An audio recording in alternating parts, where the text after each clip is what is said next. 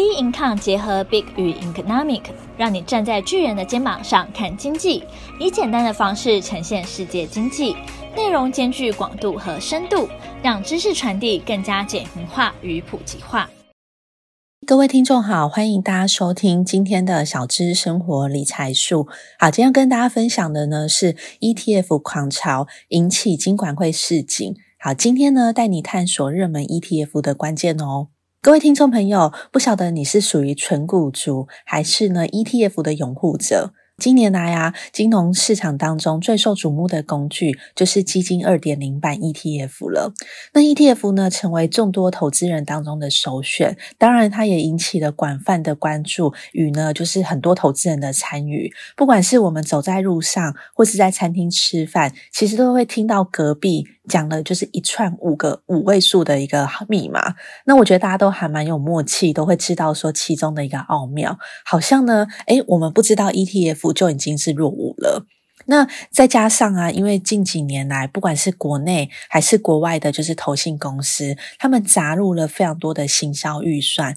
所以啊，当只要抓到一个议题，其实就会发行到就是新的 ETF。因此，在 ETF 当中，就是不断的推陈出新之下，也越来越热门了。诶，我印象最深刻的就是今年。巴菲特投资五大商社之后，也让投信公司就是发行了日本的 ETF。诶，那甚至像早年，我印象最深刻的就是在信义区。好，那个时候啊，因为呃，投信公司要募集就是绿能的基金，所以他们在信义区打造了一个冰库，里面放了一个北极熊。诶，话号称就是地球暖化的一个议题。当时印象中，那个绿能基金也是就是非常的热卖，就对了。好，所以啊，ETF 的热门之下，也根据最新的统计，其实台湾的 ETF 总共哦持有的受益人数已经突破了五百八十四万人嘞，而且甚至啊，截至九月底当中，台湾总共有就是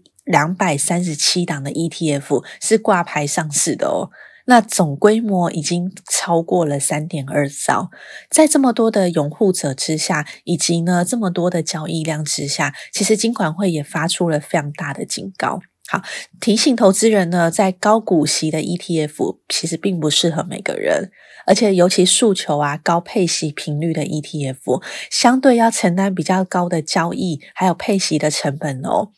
那 ESG 啊，也是这几年很流行的就是 ETF 的一个就是主题。那这个 ETF 当中呢，其实比较适合长期投资，甚至啊，像比较说期货的 ETF、杠杆型的 ETF 跟反向的 ETF，它可能存在的就是操作风险，甚至就是有一个溢价跟折价的一个问题哦。那在这么多的问题之下，以及金管会的示警，为什么 ETF 还是如此受到欢迎呢？其实主要的原因很简单，就是因为 ETF 啊，它是属于比较多元化的，透过组合的方式，你可以持有非常多的一个标的。好，甚至因为它的管理费相对基金也会来得比较低，而且它在上市柜公司就是直接发行的，就是交易嘛，所以对于很多投资人来讲，交易的门槛也降得很低了，困难度还有透明度也都变得比较低。而且再加上，因为现在就是很多的主题 ETF 也会不断的去做推出，那在这么多创新的商品之下，其实就吸引很多投资人的目光。那既然呢，就是这么多的好处之下，也如此的那么受欢迎，我们今天呢就带你来看一下 ETF 它可能有的优势以及它不足的地方。各位听众朋友，你也可以看一下你手中持有的 ETF 到底呢是不是我以下讲的 ETF 呢？好。首先呢，我们先介绍一下高股息。高股息啊，其实它主要就是融合了长期投资还有稳定收益的一个优势。那因为它毕竟会定期定额，不管是季配息还是月配息的方式，它会固定的去配发这个股利，就让投资人啊感觉说，诶，我可以拥有就是固定的收入来源。这就是主要为什么近几年。高股息 ETF 会受到屹立不摇，而且呢，很多投资人去热烈吹捧的一个原因。好，那呢，首先呢、就是老网红 ETF 这一档，其实大家应该不陌生，就是零零八七八。那零零八七八呢，它叫做国泰永续高股息的 ETF，它其实蛮厉害的地方，是从上市之后到现在，它的热度从来没有减少过。好，那主要的原因就是因为它主打 ESG，就是永续经营。还有高股息以及季配息的这个特点就对了，而且再加上因为它的股价相对比较便宜，然后同时去提高比较高的就是现金股息，所以可能诶你持有之后，号称啊就是会有大概六到八 percent 的一个就是配息率就对了，所以对于很多长期持有的投资人来讲，其实零零八七八就具有非常大的一个吸引力。好，那零零八七八呢？到底它持有的就是呃持股到底有哪些呢？好，包含了就是广达、华硕、伟创、光宝科、英业达等等之类的，其实也都是我们听过的，就是电子的科技厂就对了。好，那下一档的话呢是零零九二九，诶，其实零零九二九也还蛮厉害的，因为呢它挂牌以来，从六月份到现在不到五个月的时间，它的规模其实已经突破千亿元了哦。那主要啊，它会那么热门的原因，就是因为它结合了科技、好高股息、月配的这个特点，所以呢，它也成为近期就是最夯、最夯的一个就是配息的标的。那它主要的持股当中的话，包含了像细创、联发科、建鼎、新普跟金源电等等的。因为大家应该知道，说在今年啊，台湾的碳税交易所，在八月份成立之后，碳税的征收就预计在明年度要正式的，就是实施了嘛，所以也会吸引到各个国际就是公司纷纷会制定就是碳中和的目标。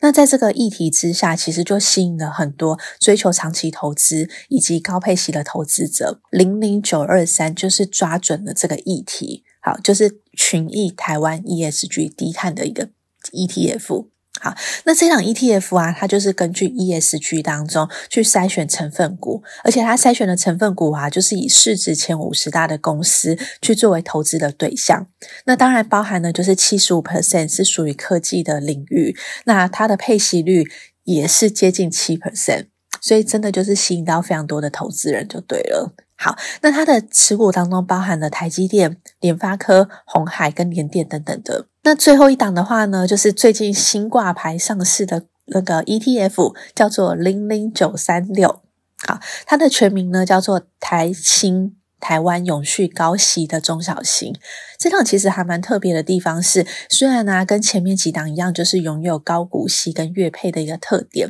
这是台湾投资人当中最爱最爱的一个两大特点就对了。可是特别的地方是因为它拥有就是中小，还有就是永续的一个优势，也就是啊，它是持有上市贵公司的中小型个股，以及呢上柜公司成为它的标的，所以它相对来说会比较活泼一点。好，那它的前十大持股当中，包含了像东阳啊、巨阳啊、群光啊、金元店等等的。好，那最后一档啊，高股息的 ETF，其实也是台湾首档债券 ETF 哦，叫做零零六七九 B。好，就是元大美债二十年这档啊，其实我觉得，因为美。美债嘛，其实一直都被视为在无风险的资产，所以呢，它的配息率基本上是被纳入到就是海外的利息所得的。对于很多就是资产规模比较大的人来说，是具有节税的一个功能。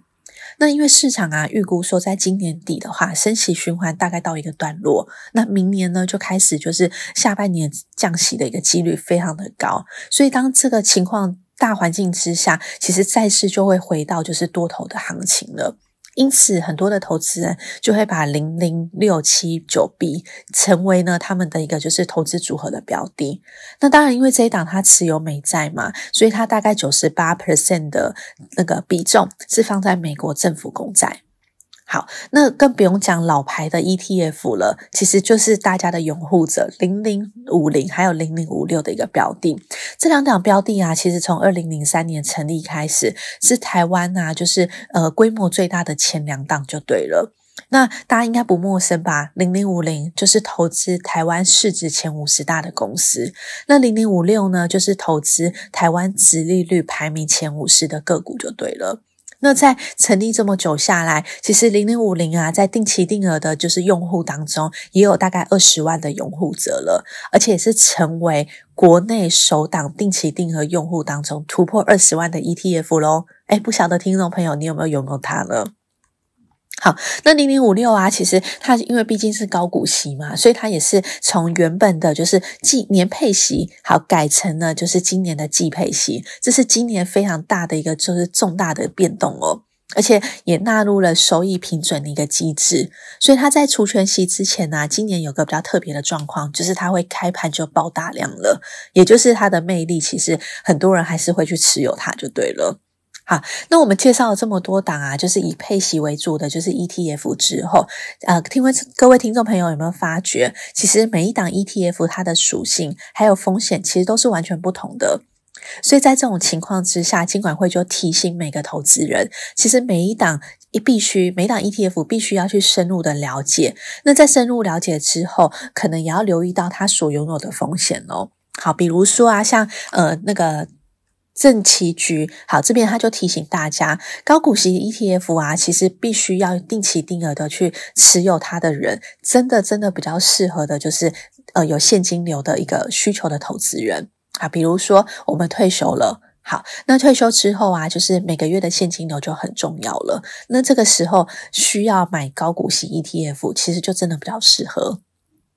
好，那诉求啊，就是高配息的 ETF 当中，为什么比较不适合一般人呢？因为他可能要承担比较高的就是交易还有配息的一个成本，所以这个是如果真的就是你要纳入到 ETF 成为你的投资组合的时候，你就必须要承担，就是考量到这个风险就对了。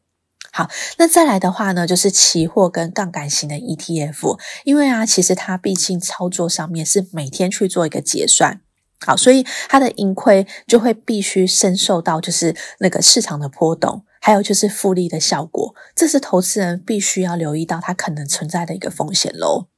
那 ESG 啊，也是近一两年当中非常非常主打的，就是环保、永续经营的这个想法。好，但是在这样的 ETF 标的当中啊，真的比较适合的就是长期定期定额的方式去做买进了，而且是比较长期 long term 的方式去做持有。所以啊，听众朋友，如果你是属于比较偏短线，或者是呢，你是属于比较积极的投资人，可能呢这样的标的就比较不那么适合你了。好，那再第二个风险呢，就是可能你买到的 ETF 会有一个溢价的风险哦。因为大家知道嘛，就是那个 ETF 叫做基金的二点零版，所以啊，其实 ETF 它上市之后，它会在次级市场，就是我们的证券交易所那边去做上市，它也会在呢，就是初级市场去做交易。那因此，在这个 ETF 当中，它就会有两个价格，这个价格就会分为市价还有净值这两个价格就对了。好，那当然，今天的话，如果假设你的交易价格，就是我们在证券交易市场当中，这个价格如果它高于了净值，其实就会产生一个溢价。好，那反之，如果交易价格低于净值的话，就会产生一个叫做折价。好，那呢一呃证交证期局那边会认为说，如果投资人他今天呢、啊、持有的就是这个标的的 ETF，当它的溢价就是它的交易价格已经高于就是三 percent 以上的话，那高于它的净值三 percent 以上，其实它的幅度就太高了。那当这个溢价太高的情况之下，其实就会造成溢价的收敛，就是它会往市值去做迈进。那它是不是就会下跌几率就很高？那这个时候就会造成就是亏损就对了。好，那总结来说的话，投资人其实我们把就是辛苦赚来的钱放入到投资市场，以上讲的，诶，可能大家会被它的高股息啊、稳定啊、配息等等之类的这些标题给就是觉得，诶，还不错，可以纳入到自己的投资标的当中。可是毕竟啊，这是我们辛苦赚来的钱，当在投入到投资市场之前，就应该要审慎的去掌握这些资讯，而且应该要全面的去评估每一档基 ETF，它可能。拥有的就是风险，以及呀、啊，就是它可能会有过度，是不是跟风的一个状况发生，这样才不会让我们辛苦赚来的钱投入到到市场之后，可是成为任人宰割的一个标的了。好，今天我们啊，就是介绍了那么多 ETF 的标的之后，听众朋友呢，也可以回去看一下你手中的 ETF 是不是呢，就是有可能也是这些标的，那他们所隐含的风险到底是什么？不妨呢，就是你也可以去关注一下喽。那我们今天的小资生活理财术就到这边结束。那喜欢我们也欢迎订阅，有任何问题、任何想法都欢迎到我们脸书专业或 Instagram 跟我们去做交流。那我们下期节目见哦，拜拜。